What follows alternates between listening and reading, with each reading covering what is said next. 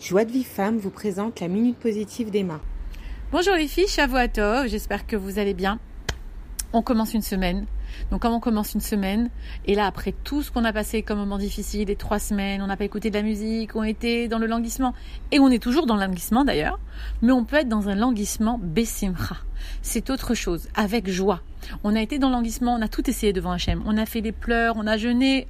Alors maintenant, on va le servir avec joie. Et ça aussi, ça s'appelle un languissement d'Hachem, c'est-à-dire en fait de le servir dans la joie, de continuer à vivre s'appelle une shira, les filles. C'est quoi une shira? C'est une mélodie une chanson, on va dire comme ça, la Shira traduit, ça peut être une chanson, mais une mélodie.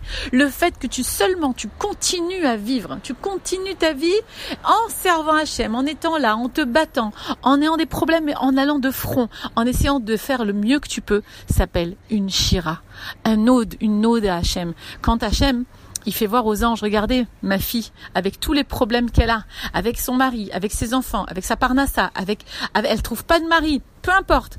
Regardez, elle continue à vivre et, elle me fait une petite bracha et elle pense à moi. Regardez comme c'est beau, les anges sont émerveillés et ils chantent de joie à Hachem parce que ses enfants sont proches de lui.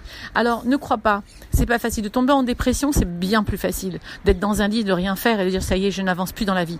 Ça, c'est parce qu'Hachem attend de nous, parce que ça, être de l'orgueil malgré tout, même si c'est une maladie. Cette maladie vient du psychique et on doit se battre contre cela. Donc, dans cette série coaching, qui est la, deuxième de la série, on a dit de 8, on va parler de justement quoi faire pour ben, se rebooster, pour réussir notre vie. Et ce sont des concepts que je vous donne à chaque minute, pendant les huit prochaines minutes, par rapport à reprendre sa vie en soi et réussir ce dont on a envie de réussir, peu importe l'objectif. Donc la première fois, la première minute, c'était que vous seul avez le pouvoir de changer votre vie et personne d'autre. Ce n'est pas à cause des circonstances, ce n'est pas à cause de la situation, c'est moi et moi avec moi-même c'est moi seul. Personne d'autre que moi ne peut décider si je veux changer ou pas. Si quelqu'un vient me dire, tu sais, euh, j'ai ma sœur, je veux que tu l'aides parce qu'elle a un problème ou ma copine, pas du tout. Si ta copine, elle ne veut pas être aidée, je ne peux pas l'aider. Il faut que la personne elle-même veuille être aidée pour pouvoir changer ça. Ça, c'était le premier, la première notion à bien retenir, c'était première, la première minute sur le coaching. La deuxième, c'est quelque chose de très important. Tout ce qui existe autour de toi, dans la situation que tu vis, dans la réalité que tu as, le mari que tu as choisi, même les enfants que tu as, tout existe dans ta pensée. Bizarre ce qu'elle dit Emma. Ok, je vais expliquer. Hachem nous donne à la naissance un capital, un capital d'énergie, une physique. On est bien sûr né avec le physique qu'on a, avec la neshama qu'on a, les choses qu'on a à réparer, etc. Donc vous voyez, on ne choisit pas grand-chose, on n'a pas tant de libre arbitre que ça.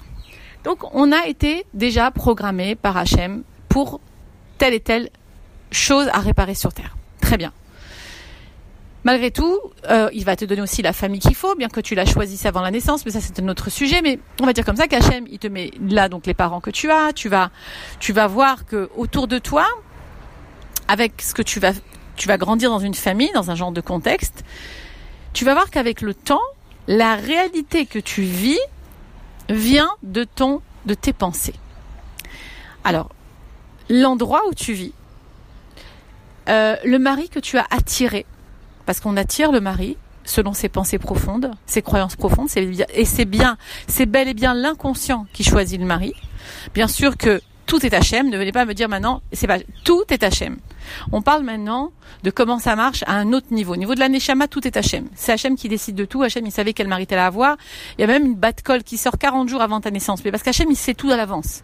Mais malgré tout, nous avons aussi une responsabilité. Je peux pas dire, ah ben j'ai pas choisi ce mari. Non, tu l'as choisi. T'es passé sous la roupa avec lui. Tu l'as choisi quelque part. Même pire que ça, ton inconscient l'a attiré. Donc, qu'est-ce qui se passe? Il va avoir, ça s'appelle des paradigmes. Des paradigmes, ce sont des schémas de pensée, des habitudes que l'on a depuis qu'on est né, selon la famille là où tu né, selon le contexte là où tu es né.